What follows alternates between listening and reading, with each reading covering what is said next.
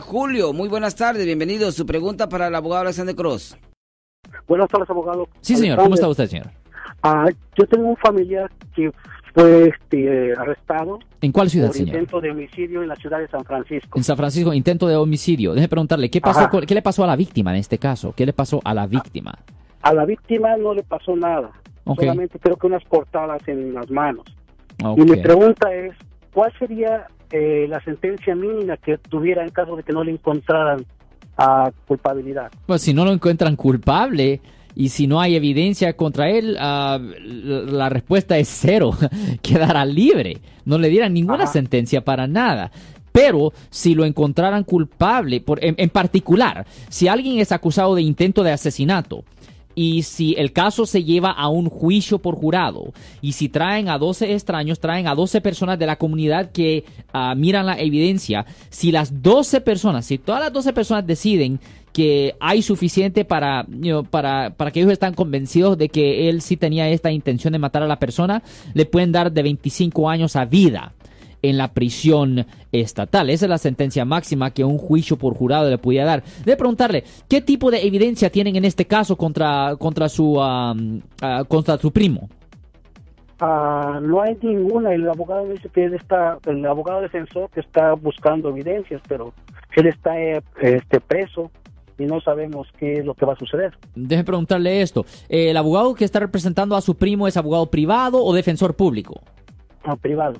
Abogado privado, ok. ¿Ustedes han visto copias del reporte de la policía o cualquier otra evidencia física que tengan? No, nada nos han enseñado. Ok. Ah, ¿Su primo ha visto copias del reporte de la policía y cualquier otra evidencia que ellos No supuestamente he tienen? podido hablar, de- no he podido hablar con él acerca de eso. Ah, Ok, pues obviamente él, ah, normalmente el mismo acusado, el mismo acusado es el que tiene el derecho de ver copias de e- esa evidencia. Usted técnicamente no tiene el derecho de ver esa evidencia, pero su primo ah, le pudiera autorizar a su abogado, su primo le pudiera autorizar a su abogado para que le entregue copias modificadas, porque hay información privada que usted no puede ver ahí, pero le pueden entregar copias modificadas a, a usted para que usted pueda ver exactamente ah, cómo de seria es la cosa. Pero le voy a decir una cosa. Si usted habla con su primo y él está ahí en custodia, no hable del caso para nada. No hable de es los detalles del caso no para sé nada. nada. Exactamente. No quiero hablar de nada. Ya, ah, eh, no hable del caso para nada porque cualquier cosa que él haga o diga va a ser usado contra él en la corte. Todas las conversaciones en la cárcel son grabadas. Todas las conversaciones en la, en la cárcel son grabadas, incluyendo si usted va a visitarlo, eso fuera grabado también. Y le digo a la gente que no se hagan amigos de personas ahí en la cárcel porque esas conversaciones también son grabadas. Muchas veces los fiscales lo que hacen es un truco. Lo que los fiscales hacen es que buscan a personas que son acusados de delitos menores que están ahí en la cárcel, por ejemplo, de ah, posesión de droga por uso personal o algo así, y le dicen, oh, señor Juan Chávez, ah, quiero hablar con usted, y este es el fiscal hablando. Si usted le saca ah, información al señor Guillermo Flores, le votamos sus cargos. Eh, son tratos que ellos hacen ahí para, en efecto, tratar de sacar algo de una persona que ha sido acusada por haber cometido un delito serio. ¿Usted ha hablado con el abogado que está representando a, a- a su primo, señor?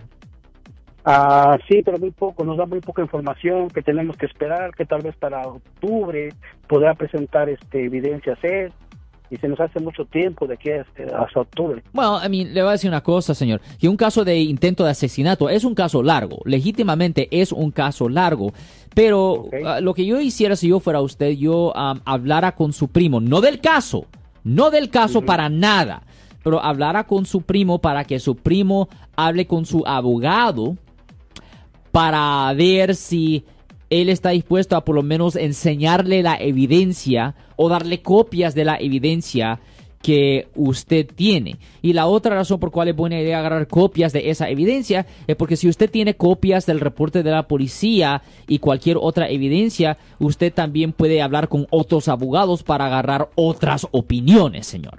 Ok. Ok, Ujú. pero eso es lo que yo hiciera si yo fuera usted. Yo hablara con su primo. Usted debería de hablar con su primo para que su primo hable con su abogado para que él le dé al abogado autorización para que le dé copias del reporte de la policía y cualquier otra evidencia física que ellos tengan contra, contra, el, contra el muchacho. Bueno, muchísimas gracias, mi estimado Julio. Yo soy el abogado Alexander Cross. Nosotros somos abogados de defensa criminal. That's right. Le ayudamos a las personas que han sido arrestadas y acusadas por haber cometido delitos. Si alguien en su familia o si un amigo suyo ha sido arrestado o acusado, llámanos para hacer una cita gratis. Llámenos para hacer una cita. Ese número es el 1 800 530 1800. Estamos aquí en toda la área de la Bahía. 1-800-530-1800. Y como siempre, por casos criminales, casos penales, damos la primera cita gratis en nuestra oficina. Siempre estamos aquí todos los martes y viernes a las 12 y 35 respondiendo a sus preguntas con respecto a los casos penales. Y también nos pueden hacer preguntas en nuestra página de Facebook Live. Doctor Alex, abogado de nuevo, 1-800-530-1800, Marco. Bueno, vamos a llamada telefónica, pero ya fuera.